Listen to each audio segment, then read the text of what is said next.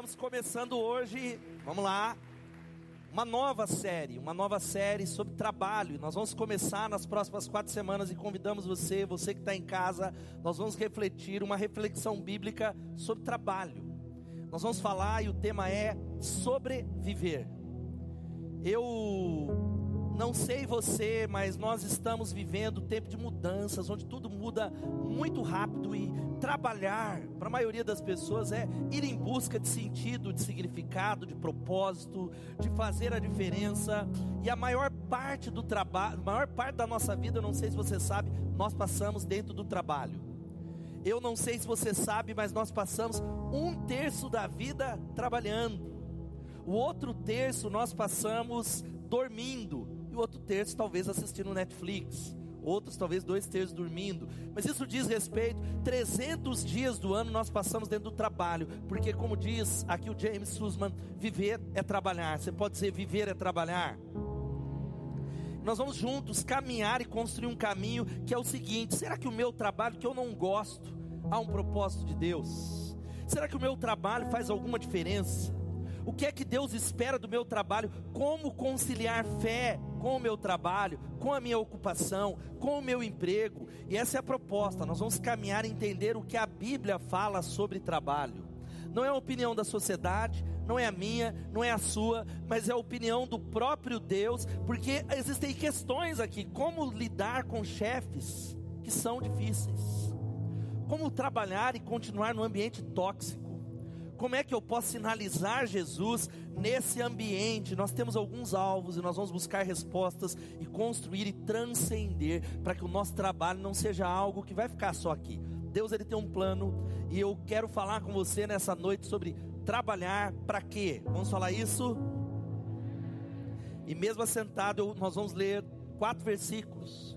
Quero convidá-lo a ir para o Gênesis capítulo 1, nós vamos ler os versos 26 até 28 e depois o capítulo 2, versículo 15. Aproveita, por favor, manda essa mensagem para alguém. Porque se todo mundo está envolvido com o trabalho, e trabalho que nós vamos falar não é só o trabalho remunerado.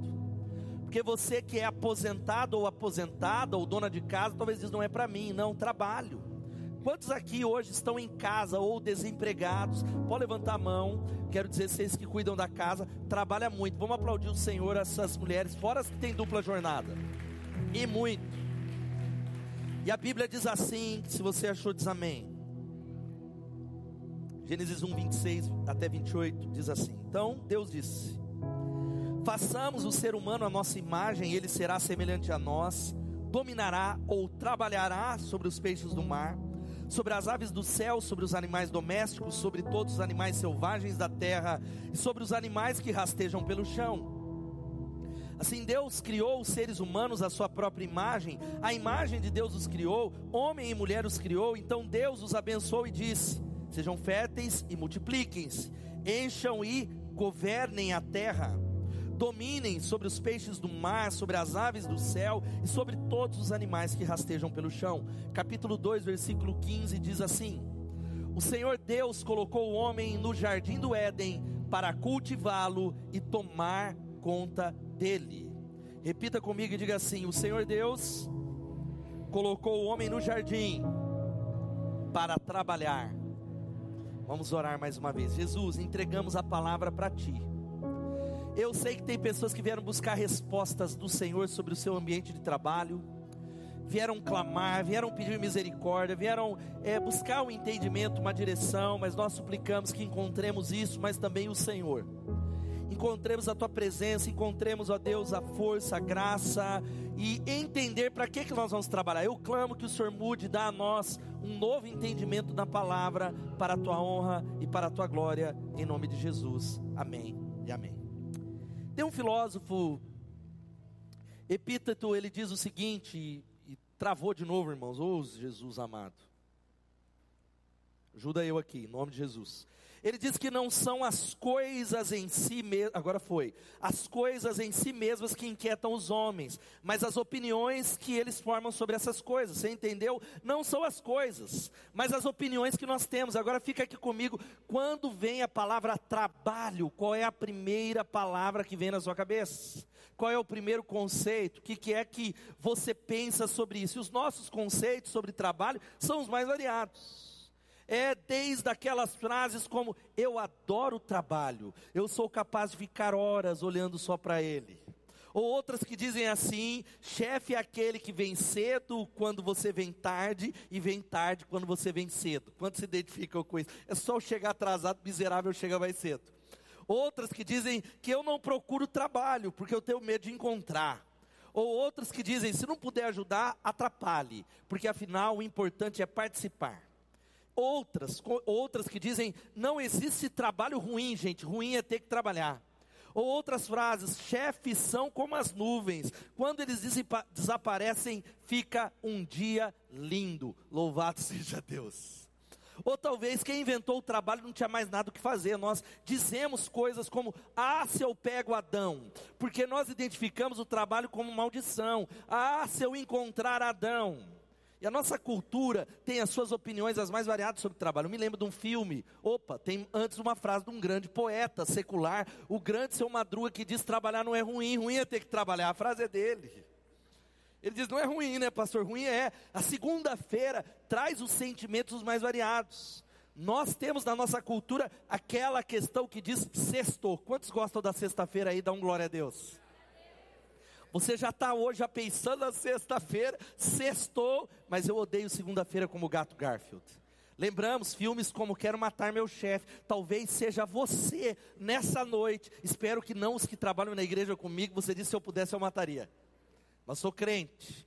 O meu chefe é intragável, é intratável, ele é como nuvens e está nublado já há anos que eu trabalho lá. Ou existem livros na nossa cultura que retratam essa nossa aversão ao trabalho. Nós achamos que trabalhar é uma maldição, é um mal necessário, e aí nós começamos a falar coisas como: olha, olha que você possa fazer aquilo que você ama, que você não terá que trabalhar nenhum dia da sua vida. Lendo engano sobre isso. E aí tem livros tais como esse, um, um best-seller que diz: trabalhe quatro horas por semana, aleluia, fuja da rotina, viva onde quiser e fique rico. Glória a Deus. Quantos gostariam de viver essa realidade aqui? Levanta a mão. Maravilhoso a nossa sociedade, e nós vamos para a cultura popular, por exemplo, músicas. Músicas, por exemplo, o Ed Mota diz: Eu não nasci para trabalho, eu não nasci para sofrer, porque trabalhar é sofrer, viver é trabalhar, e como nós sofremos. Tantas, e tantas que nós poderíamos citar, por exemplo, o Martinho da Vila, ele tem uma música chamada O Samba do Trabalhador, e antes que você me, me acuse, pastor herege, ouvindo música, é é, a cultura popular tem recados para nós, ele diz assim: Na segunda-feira eu não vou trabalhar, na terça-feira eu não vou para poder descansar. Na quarta-feira eu preciso me recuperar. Na quinta eu acordo meio-dia, não dá. Na sexta eu viajo para veranear. No sábado eu vou para Mangueira sambar. Domingo é descanso, eu não vou mesmo lá. Mas todo fim de mês eu chego devagar, porque pagamento eu não posso faltar. E quando chega o fim do ano, eu vou minhas férias buscar. E eu quero o décimo terceiro para o Natal incrementar. Aleluia é o retrato de muitos crentes, né? Que é só dar atestado. Mas nós temos, olha aqui, as mais variadas opiniões sobre trabalho. Nós vinculamos a nossa identidade àquilo que nós fazemos. Por isso que quando conhecemos alguém, nós dizemos o que você faz, quem você é, vinculamos. Mas eu queria abrir essa mensagem e dizer para você que você não é só o que você faz. Diga assim: eu não sou o que eu faço. Você, é, o trabalho é algo muito importante que nós vamos ver. E existem algumas definições. Como nós podemos definir trabalho? Como a Bíblia diz isso? Se nos restringirmos ao emprego remunerado, como eu falei, donas de casas e voluntários não trabalham, mas trabalham muito. Quem pode dizer a verdade? O grande John Stott ele define trabalho como gasto de energia, manual, mental ou ambas, a serviço de outros, que traz satisfação para o trabalhador, benefício para a comunidade e glória a Deus.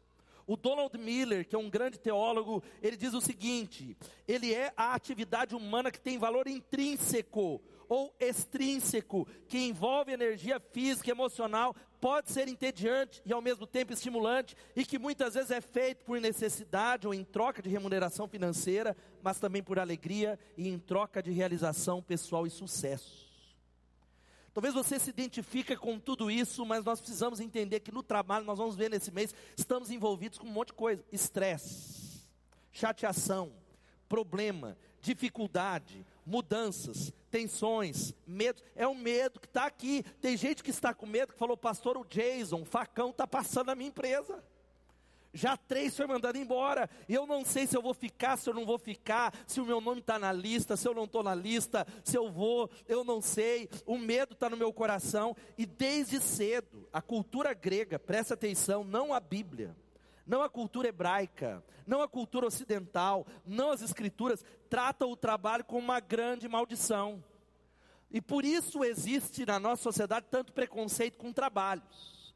Eu sei que você quer crescer, eu sei que você quer correr atrás de uma carreira, mas nós começamos a categorizar. Por exemplo, existem trabalhos mais dignos.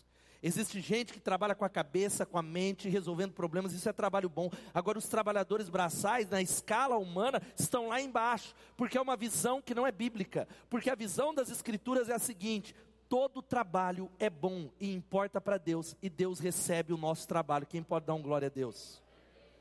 Porque o Gênesis diz que no início houve trabalho. Quem inventa o trabalho não é Adão. Deus é um Deus que está trabalhando. Ele trabalha construindo, criando, criando tudo durante seis dias e no sétimo ele descansa. Quantos estão entendendo? Digam amém. É para mostrar um princípio de significado. Trabalhar seis e descansar um. Mas tem muita gente querendo descansar seis e trabalhar um. Deus ele começa a dizer que o trabalho, e nós vamos ver algumas razões, traz significados. O trabalho ele é bom, o trabalho muda o mundo, o trabalho humano é visto na Bíblia, presta atenção, como bênção, mas também como maldição. Deus ele cria o homem e coloca o homem em um jardim para trabalhar, dá um glória a Deus. Talvez eu estou fora, pastor, eu não queria não. Não tem jeito, porque existe também uma maldição. Uma maldição do trabalho, mas a gente precisa entender, leia comigo Gênesis 2,15 novamente, vamos ler todos juntos? E o Senhor Deus colocou o homem no jardim do Éden para cuidar dele e cultivá-lo. Olha aqui para mim, meu irmão, nós cuidamos do mundo quando a gente planeja cidades, servindo no governo, dando aula nas escolas, ou com as coisas mais triviais como recolher o lixo, manter as contas bancárias, colocando refeições na mesa, tirando, vendendo tinta, vendendo livro, vendendo carro. O trabalho é bom para Deus, para os nossos vizinhos e para nós, mas ele é limitado por causa do pecado.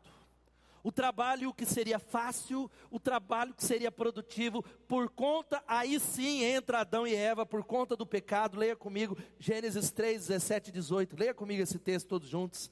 E ao homem, ele disse: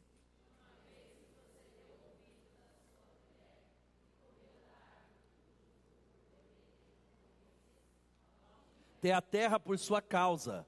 Por toda a vida terá muito trabalho para tirar da terra seu sustento. Ela produzirá espinhos e ervas daninhas, mas você comerá de seus frutos e grãos. Com o suor do rosto você obterá alimento, até que volte à terra da qual foi formado, porque você foi feito do pó e ao pó voltará. O trabalho, e é isso que nós vamos orar daqui a pouco, traz uma tensão. Ele é bênção, mas ele é maldição. Ele é algo que por conta do pecado, preste atenção, a Bíblia diz que por toda a vida terá muito trabalho para tirar da terra com suor. O trabalho não é fácil. Por isso, desconfie de pessoas que vendam riqueza com muita facilidade. Desconfie de pessoas, e já já nós vamos falar algumas coisas aqui. E a Bíblia diz que por conta do pecado, é por isso que existe algo que você diz, eu não sei porque é tão difícil. A terra produz, há uma outra versão que diz cardos e abrolhos. Não é ricardos e abrolhos. Ricardo é coisa boa, é cardos e abrolhos é espinhos e ervas daninhas. E nós vamos comer, mas com muito suor, com muita tensão e muita dificuldade. Eu quero rapidamente aqui falar com você por que trabalhar. Talvez você quer trabalhar para ficar rico. Para que eu quero trabalhar? Para ficar rico. Quem quer ficar rico aqui, dá um glória a Deus. Eu, irmão, você tem que ser sincero. Você fala, não, eu não vou falar, mas eu estou vendo você na lotérica lá. Porque no passado, crente, ele não ia para lotérica, porque aí, irmão, tá jogando, tá querendo. Agora não, eu estou pagando conta, pastor. Quem quer ficar rico aqui? Diga, eu quero ficar. Nós, a gente quer trabalhar para ficar rico. Ou talvez para ficar famoso. Você quer ficar famoso lá em Americana, ficar famoso no Brasil, ou você quer sair na capa de revista, ou talvez para fazer o que gosta. Você já ouviu aquela frase, olha, escolha um trabalho ao qual você ame, que você nunca terá que trabalhar nenhum dia. E eu dou risada dessas coisas. Porque é uma meia verdade. É claro que vocação, e eu vou citar isso antes dos conselhos, e tem esse detalhe aqui, é algo que é muito melhor do que você viver numa ocupação. E Deus, eu, eu tenho trabalhado com aquilo que Deus me chamou. A minha vocação é expressar Deus no mundo, através daquilo que eu faço. Eu encontrei a minha vocação e eu amo ser um pastor, cuidar de pessoas, é, treinar pessoas. Mas existem dias que eu chego na minha casa que é só misericórdia de Deus. Existem problemas que nós só não desistimos pela misericórdia de Deus. Isso eu sei que vale para você. E antes de falar rapidamente essas coisas, vamos lembrar de quatro coisinhas aqui definir alguns termos: ocupação, emprego, carreira e vocação. O que é ocupação? É aquilo que você faz apenas por dinheiro. É algo, então você vai se identificando, que não tem a ver com você, mas você precisa levar comida para casa. Você talvez o que quer fazer é ser engenheiro, mas alguém falou: ó, tem uma vaga de frentista, eu preciso ir trabalhar, eu preciso colocar comida na mesa é algo de um engenheiro formado ao qual a porta não abriu, mas ele tem que fazer isso. Ocupação. Aí a segunda coisa, emprego. Emprego é o ambiente onde a gente aluga as nossas competências, conhecimentos, experiências, talentos no emprego e cooperamos para que o nosso empregador, o nosso chefe, a nossa empresa alcance os seus objetivos em troca de dinheiro. Eu vou fazer a empresa do Tiago prosperar, mas você tem que me pagar. Você precisa me remunerar. Isso explica o sujeito que ele trabalha talvez numa contabilidade, mas acaba expediente, que ele gosta mesmo é trabalhar com crianças. Mas existe a carreira. Olha aqui, carreira é o desenvolvimento de uma atividade profissional compatível com os nossos talentos, num contexto onde há objetivos alinhados com os nossos próprios objetivos. Eu estou lá, para servir a empresa do Tiago, mas também tem a ver com os meus objetivos. Carreira é o que faz a professora que após o expediente, sabe o que ela faz? Ela passa horas pensando em pedagogia. É talvez o médico que termina o expediente, ele continua lá pensando em medicina. É o pastor ou outra pessoa que sai e ele está pensando em teologia. É o músico que continua crescendo, mergulhado na internet. Agora, vocação é o que você é, independente do que você faz. Vocare é chamado, é como você se expressa no mundo, é como Deus se expressa através de você. Quantos entenderam aqui, digam amém. Agora vamos a cinco palavras, cinco maneiras, cinco motivações para trabalhar. O trabalho é bom, ele importa para Deus, e eu preciso trabalhar por causa de cinco coisas. Primeiro, diga prosperidade. Diga mais uma vez prosperidade. Todo mundo quer ser próspero. Quem pode dizer amém? Não tem ninguém que fala, não, eu vou trabalhar para ficar pobre. Eu quero trabalhar e eu vou trabalhar. E eu vou trabalhar. E o meu objetivo é entrar no Guinness, no Guinness. Eu vou ficar pobre. Não, Deus nos chama e eu quero dizer para você que o desejo de Deus é abençoar você e a sua casa e prosperar você. Quem pode dizer amém? Agora, o problema da palavra prosperidade é que a teologia da prosperidade e o neopentecostalismo manchou essa palavra e nós achamos que prosperidade é só ficar rico. Agora, prosperidade é algo amplo. Prosperidade tem a ver com a bênção de Deus, e Deus quer abençoar você, significa que todas as áreas estão alinhadas. A bênção de Deus não é perfeição, mas significa que onde a mão de Deus está, as coisas vão para frente, as portas estão abertas. Por isso, Deus recompensa o trabalhador. Ele é aquele que diz: servo bom e fiel, você foi fiel no pouco, eu vou colocar você sobre o muito. Quem está entendendo essa palavra? Isso começa a dizer que prosperidade tem a ver com ser fiel no pouco. Há muitas pessoas que estão fechando a porta da prosperidade porque ele não é fiel no pouco. Você é alguém que está com uma ocupação. Lembra o que é uma ocupação? E você diz: eu, eu, o que eu quero é seguir a minha carreira, mas enquanto a porta para a carreira não abre, eu faço um serviço medíocre, eu dou atestado, eu só chego atrasado e eu não estou entendendo que todo trabalho bem feito é um trabalho para Deus que vai permanecer por toda a eternidade. Provérbios capítulo 21, versículo 5 diz assim: leia comigo, por favor. Os planos bem elaborados levam à fartura, mas o apressado sempre acaba na miséria. A Bíblia está dizendo: você quer prosperar? Quem quer prosperar? Planeja, planeja a sua vida financeira, planeja a sua carreira, seja fiel naquilo que Deus colocou, seja alguém que cresça. Nós vamos falar de crescimento. Existem uma série de princípios, um outro está lá em Provérbios 12, 11, leia comigo. Quem terá fartura de alimento, mas quem vai atrás de fantasias não tem juízo. A Bíblia está falando que um dos princípios ainda, sabe qual é? Existe possibilidade sim para enriquecer. Mas eu quero dizer para você, a internet é um oceano azul, quem pode dar glória a Deus? Marketing digital, mas existe uma multidão de pessoas que estão correndo atrás de fantasias. Existe uma multidão de pessoas que não estudam, não se aperfeiçoam, não conhecem, mas ele colocou na cabeça, ele está correndo atrás de fantasia. Por isso que existe tanto golpe na internet. Hoje eu estava falando com o Evinho. É por isso que você, por causa da ganância, Sabe que a gente cai em golpe? Ah, eu fui enganado. Lógico, existem muitos estelionatários. Mas a maioria do golpe é assim: hackearam lá o Instagram fala, e fala assim para você: ó, deposita 200 que eu vou pôr 2 mil na sua conta. Aí o bobão acredita. É aquele negócio que eu estou ligado que você assiste jogo de futebol lá, não quer assinar o Premier, que tem a tela torta. Não vou pedir para você levantar a mão. Aí eu vejo o povo lá na tela torta. Olha, quem depositar o Pix aqui vai cair 7 mil na sua conta. E aí você, será? Eu vou acreditar. Quem trabalha a sua terra vai ter fartura. Quem administra o seu negócio. Mas agora o segredo do sucesso, sabe qual é? Excelência. E excelência é fazer coisas comuns de maneira extraordinária, é ser o melhor frentista, é fazer algo talvez comum, é dar aula da melhor maneira, a fazer o bolo, é eu não sei onde é que você está, algo comum de maneira extraordinária, como se fosse para Jesus. Quem pode dar um glória a Deus?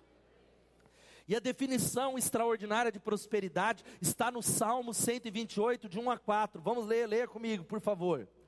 Como é feliz quem teme ao Senhor, quem anda em seus caminhos. Você comerá do fruto do seu trabalho e será feliz e próspero. Sua mulher será como videira frutífera em sua casa. Seus filhos serão como brotos de oliveira ao redor da sua mesa.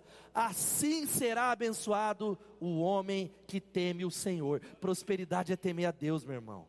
Existe muita gente que é um sucesso profissional, mas os filhos não estão ao redor da mesa. Existem pessoas que podem viajar para qualquer lugar, mas a mulher não é videira frutífera, ela está morrendo porque não aguenta ficar casado com ele ou com ela. Por isso, prosperidade bíblica é o homem que teme ao Senhor. Essa é a primeira motivação. A segunda motivação é transformação. Diga transformação. Nós trabalhamos por transformação. Eu quero falar algo para você que não importa se é ocupação, se é carreira, se é emprego, todo trabalho importa para Deus. E através daquilo que nós fazemos, nós nos tornamos cooperadores de Deus.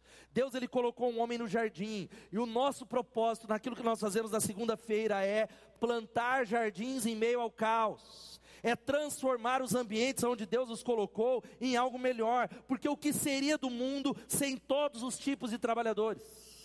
O que seria das nossas cidades sem aqueles que recolhem os lixos? Você já parou para pensar? O que seriam dos restaurantes sem os garçons? O que seria a nossa vida sem os pedreiros? Tem gente que trabalha com construção civil, levanta a mão aqui, pintor. O que seria a nossa vida sem os encanadores? O que seria a nossa vida sem todo tipo de trabalho? Que, como diz o bispo sul-africano Desmond Tutu, é por meio do trabalho que nos tornamos cooperadores de Deus. Nós estamos colocando ordem, e sabe o que isso significa? Nós não apenas trabalhamos para Deus, mas com Deus. Aonde nós estamos, Adão e Eva foram chamados para isso, para fazer o mundo, eram construtores do mundo, fazedores de imagem, de saúde, de comida, de beleza, de música, de conforto, de comunicação, de transporte, de brinquedo. Por isso que o chamado para o ministério não é vir para o púlpito. O chamado para o ministério é trabalhar. Quem pode dar um glória a Deus por isso? E eu acho muito esquisito essa dicotomia de gente que diz assim, pastor, você que é feliz. Porque um dia eu chego lá, o meu desejo é trabalhar na igreja, porque deve ser é só cânticos, é só ceia, é só Bíblia, é só oração. O meu trabalho é bom, mas um dia eu vou servir a Deus. Aí eu falo, mas meu irmão, você está fazendo o que naquele trabalho? Se você passa maior parte, 300 dias lá, você está servindo a quem? Deus te colocou naquele ambiente para cooperar com Deus e gerar transformação. Quantos estão entendendo isso? Não é à toa que a palavra negócio em chinês é composta de dois pictogramas que significam separadamente criar e propósito. O trabalho é, sabe o que? É criar propósitos para os seres humanos, é mudar a nossa cidade, é transformar onde nós estamos sendo colocados. Construir é cooperar com Deus para colocar ordem no caos. Nós somos chamados, você, naquele trabalho chato, naquele trabalho ao qual você não via significado, construir jardins no meio a toda escuridão, de tal maneira que as pessoas digam e falam: Uau, eu vejo Deus ali. Eu vejo que existe um Deus que está ali. Quantos estão entendendo, digam amém. Porque todo serviço, todo, todo, passa a ser um ato de cooperação para a redenção do universo. Não importa se é pregar a palavra, se é uma, fazer uma peça numa empresa, se é dar aula de matemática, se é fechar o balanço da empresa, se é dançar, se é cantar, se é passar o sábado de manhã cozinhando, cortando cabelo. Nós estamos apontando para a glória de Deus. Nós estamos transformando o mundo. E você precisa mudar a sua perspectiva sobre o seu trabalho. É aquela história que você já ouviu de que um viajante estava passando e havia uma obra. Talvez lá, pastor Regivaldo contratando os funcionários, e tinham três pedreiros, e aí falou: O que, você está fazendo aqui? O primeiro disse: Eu estou assentando tijolos. O segundo, eu estou correndo atrás do leite das crianças. Mas o terceiro foi mais longe. Eu estou construindo uma grande catedral. Quanto mais abrangente for a sua concepção do que você faz, mais você será abençoado. Quantos estão entendendo isso? Terceira palavra é essa. Um, nós trabalhamos para, diga assim, adoração. Diga mais uma vez, adoração. Agora que eu vou levar o violão amanhã e vou ficar só aqui, ó. Adoração. Tá leve? Agora eu vou dançar lá no meu ambiente de trabalho. Adoração, porque Deus recebe o seu trabalho. Deus ele está olhando para você na segunda-feira e ele está dizendo assim: olha, você trabalha para mim. Quando você é alguém que está fazendo algo que parece não haver significado, eu quero que você trabalhe para mim. Eu quero que você mude a perspectiva. Eu quero que você entenda que o seu patrão não é aquele chefe difícil, sou eu. Você trabalha como cristão para Jesus. Quantos estão entendendo isso? Vou falar de novo. Quantos estão entendendo isso? E o texto-chave da nossa série é Colossenses 3, 23 24. Tira uma foto, memoriza. Leia comigo, vamos lá? Todos juntos. Tudo o que fizerem, façam de todo coração como para o Senhor e não para os homens, sabendo que receberão do Senhor a recompensa da herança. É a Cristo Senhor que vocês estão servindo, diz o Senhor. Olha, Ele está dizendo: tudo que você fizer lá, faz de coração. Mas, pastor, eu estou enriquecendo. É o capitalismo selvagem. Porque eu não gosto do capitalismo selvagem. Você está servindo o Senhor. Você está servindo a Ele. Não é para homens. Porque é dele que você receberá a recompensa. Quantos entendem isso? Um dos livros, tem vários livros lá na livraria sobre trabalho, sobre fé e trabalho. Um deles é esse que foi falado no vídeo, o Evangelho do Trabalho. O trabalho não é apenas uma forma de passar o tempo e ganhar dinheiro. O seu trabalho é, na verdade, um serviço que você presta ao Senhor. Louvado seja Deus. É adoração.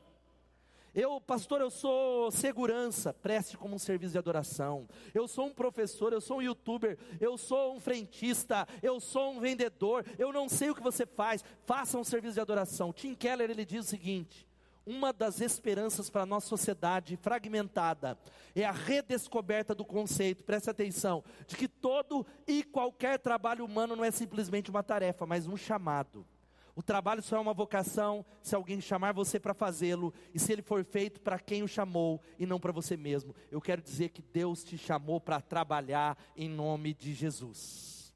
O seu trabalho, ele pode glorificar a Deus, e Deus é glorificado quando imitamos. Imitando ele, se ocupando de atividades únicas aos seres humanos. Quando você faz algo, e existem pessoas com as habilidades as mais variadas Pessoas que fazem coisas extraordinárias. Eu citei hoje de manhã a Fran. Cadê a Fran? Fran, faz assim a Fran do Evinho lá.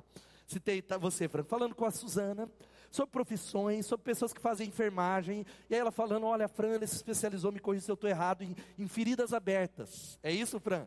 E aí eu falei: Quem trabalha com feridas abertas? Nem, nem ganhando. Quem trabalha?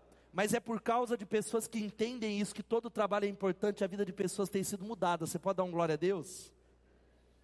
Por causa dessa concepção de que o trabalho é sagrado. O meu trabalho é uma oferta de adoração a Deus e muitas pessoas podem ser tocadas. Como diz o Fred Smith, o fundador do FedEx, ele diz: Meu trabalho é minha adoração. Vá à segunda-feira para adorar ao Senhor através daquilo que você faz, colocando ordem no caos. Diz amém, irmão. Evinho vai chegar aqui. A quarta coisa é, diga maturidade. A quarta coisa é que o trabalho, presta atenção, é um instrumento de Deus para nós crescermos, melhorarmos a nossa habilidade relacional. É onde nós desenvolvemos competências, é onde nós nos descobrimos, é onde nós podemos crescer. A grande questão quando se trata de trabalhar, olha que para mim, não é o que você faz, mas o como você faz. A questão não é o que, é o como.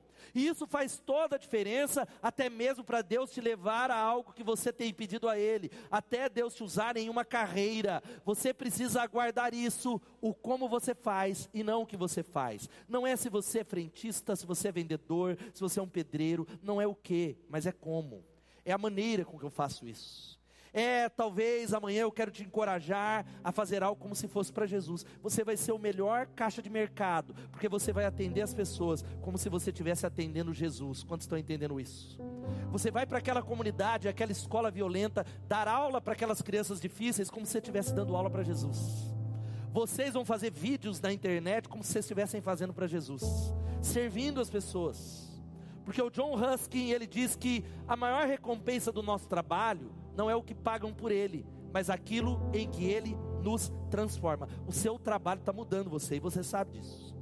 Há muitas pessoas que não eram desse jeito, pioraram por causa do trabalho, porque elas não entenderam que Deus ele quer usar o trabalho para mudar você. É como diz o Vinícius de Moraes: o trabalhador faz a coisa e a coisa faz o trabalhador. O, o, o seu negócio está mudando você para o bem e para o mal, está transformando você em alguém melhor ou pior. O trabalho é algo que a gente precisa entender que a gente aprende a nos dominar. Eu falei isso hoje de manhã, que eu trabalhei no mundo corporativo antes de plantar a igreja e um dos meus líderes era um cara extraordinário em liderança, aprendi muito com ele, mas quem trabalha de verdade pode trabalhar no circo. Eu podia trabalhar no circo, eu vou te falar, porque quem é um trabalhador verdadeiro tem que aprender a engolir sapo, faca, pedra, um monte de coisa. Quem concorda? Tem que engolir. Aí em casa você não engole 10 mas no trabalho. E aí eu me lembro que eu trabalhava na administração de vendas e tinha um sistema de milhões de dólares e houve um erro. Eu falei, o erro, não, foi você que errou. Eu falei, não, é um erro no sistema, não tem como. E o chefe, ah, circo. Jesus mudando. Lógico, hoje cabe processo, uma série de coisas, mas porque eu entendi que o trabalho é o lugar onde Deus usa para consertar e trabalhar no nosso caráter. Olha o que diz Tiago, capítulo 1, 2 e 4. Você precisa entender a perspectiva, antes da gente ler aqui, de que Deus está proporcionando para você um ambiente difícil às vezes, não é porque Ele quer que você peça conta, é porque Ele está trabalhando em você. Tiago diz, leia comigo, vamos ler todos juntos. Meus irmãos, Considerem motivo de grande alegria o fato de passarem por diversas provações, pois vocês sabem que a prova da sua fé produz perseverança, e a perseverança deve ter ação completa, a fim de que vocês sejam maduros e íntegros, sem lhes faltar coisa alguma. Talvez, só talvez, um chefe difícil seja o Senhor permitindo para que a sua resposta seja perseverança. Mas o que, que a gente faz?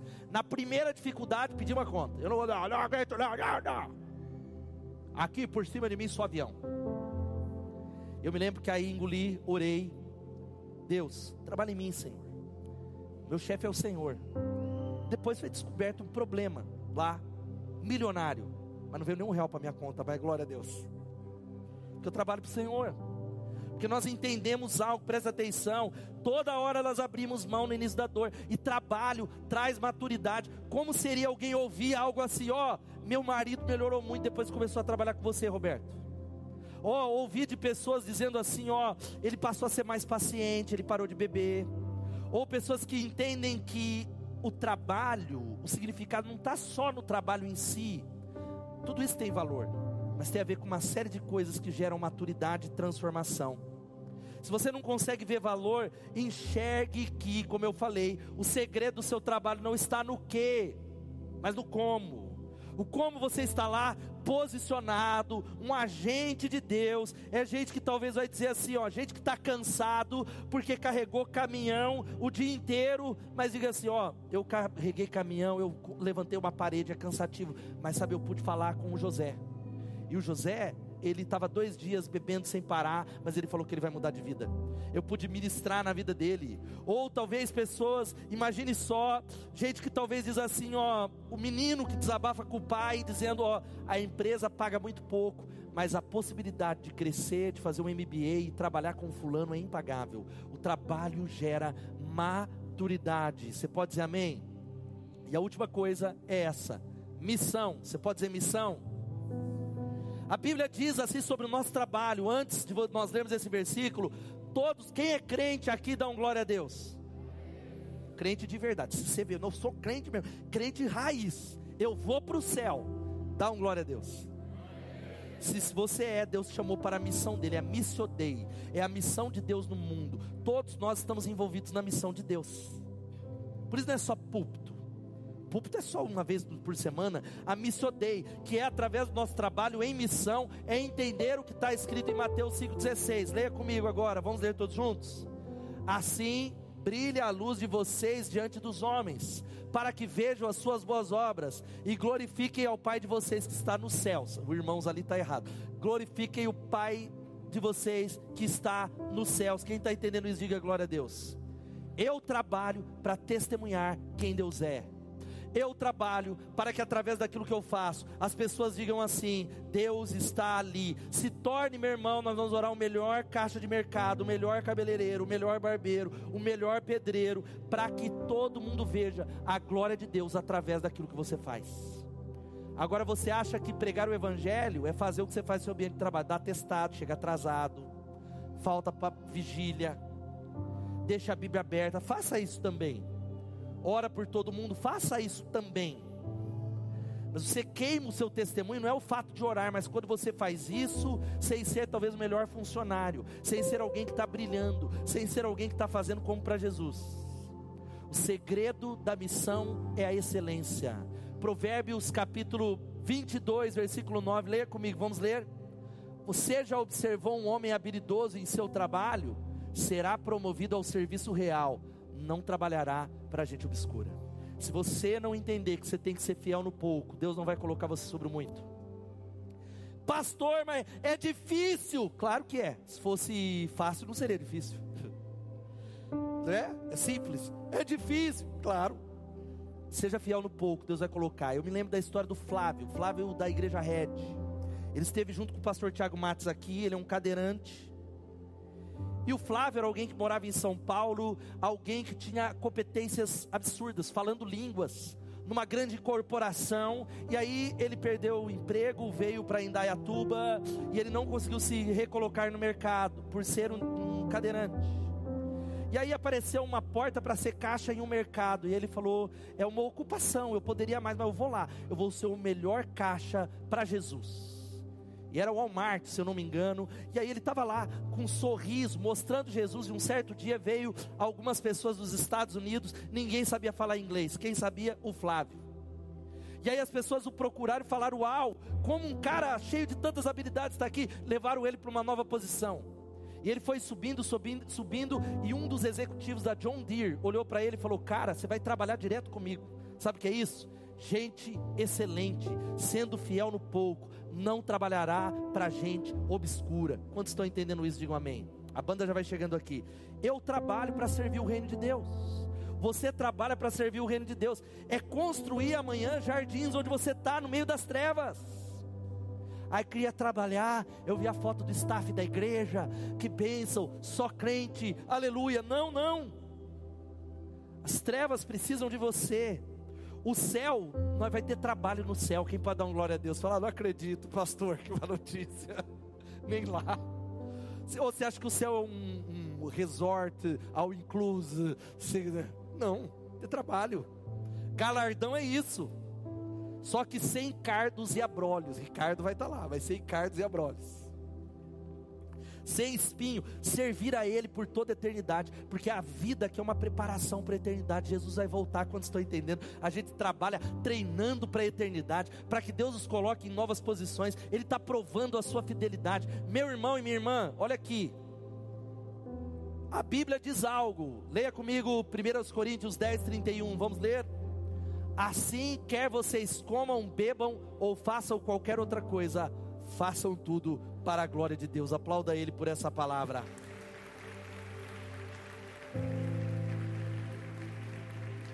E eu não posso deixar de fechar falando algumas declarações de um ministério muito importante. Tem empreendedores aqui, donos de empresa, alguém que está empreendendo, levanta a mão bem alto. Nosso checklist está aqui. O pacto Lausanne, Lausanne foi um pacto de onde cristãos do mundo todo direcionaram a igreja em 1974. Eles têm se encontrado no mundo todo para repensar a missão da igreja. E um grupo de assuntos de missão empresarial, reunido em 2004, trabalhou por um ano, presta atenção, abordando questões relacionadas aos propósitos de Deus para negócios, para quem tem empresa, para aquele que é crente, para equacionar fé e negócios. Havia lá também líderes de missões, educadores, teólogos, e eles chegaram a algumas conclusões que eu quero citar e a gente vai orar. Acreditamos que Deus criou todos os homens e mulheres à sua imagem, com a capacidade de serem criativos, criando coisas boas para si e para os outros. Isso inclui negócios. Segundo, Acreditamos em seguir os passos de Jesus, que constante e consistentemente atendeu às necessidades das pessoas que encontrou, demonstrando assim o amor de Deus e o governo do seu reino. Acreditamos que o Espírito Santo capacita todos os membros do corpo de Cristo para servir, para atender às reais necessidades espirituais e físicas dos outros, demonstrando o reino de Deus. O quarto, acreditamos que Deus chamou e equipou empresários para fazer a diferença no reino através dos seus negócios. Acreditamos que o Evangelho tem o poder de transformar indivíduos, comunidades, sociedades. Os cristãos dos negócios devem, portanto, fazer parte dessa transformação holística por meio dos negócios. Glória a Deus, pode dizer amém. Sexto, Reconhecemos o fato de que a pobreza e o desemprego são frequentes em áreas onde o nome de Jesus raramente é ouvido ou compreendido. Sétimo, reconhecemos a extrema necessidade e importância do desenvolvimento de negócios. No entanto, é mais do que apenas um negócio em si. Missão empresarial é sobre negócios com perspectiva, propósito, impacto do reino de Deus. Ele vai chegando no final. Reconhecemos que há necessidade de geração de empregos, multiplicação de negócios em todo o mundo, visando a quádrupla linha de fundo, transformação espiritual, econômica, social e ambiental. E a última coisa, reconhecemos o fato, e essa é uma palavra para nós, de que a igreja tem um recurso enorme e amplamente inexplorado na comunidade empresarial cristã para atender às necessidades do mundo nos negócios por meio deles e trazer glória a Deus no mercado e além dele. A sua empresa, por menor que seja, serve para trazer glória para Deus em nome de Jesus. Fica de pé no seu lugar, meu irmão. Deus, sabe o que nós vamos terminar orando? Deus ele está nos ensinando a terminar esse culto orando assim: venha o teu reino, seja feita a tua vontade assim na terra como no céu. Amanhã que você vai levantar, quatro horas da manhã, cinco horas da manhã, sete horas, sei lá, meio dia, duas horas da tarde, que vai trabalhar, você vai chegar naquele ambiente de caos e falar: eu estou aqui fazendo isso. Que pode ser uma ocupação para plantar um jardim, para dizer venha o teu reino através daquilo que eu faço, para expressar adoração. E eu quero, antes de orar, fica aqui comigo três desafios durante esse mês. Semana que vem nós vamos falar um pouquinho sobre os obstáculos do ambiente de trabalho. Existem alguns obstáculos que são esses. Quero te encorajar e você que está em casa, presentear seu líder do trabalho, seu chefe, com uma Bíblia ou um livro, uma vida com propósito. Vai falar, eu ia dar pedra para ele, você quer que eu dê o um livro? Ora por ele todo dia. Vai lá, pai, tira Satanás dele se é necessário. Salva ele, muda ele e abençoa a vida dele. Segunda coisa que está aqui, faça um ato de bondade para alguém no ambiente de trabalho. Nós vamos colocar uma lista na rede social. Um ato de bondade.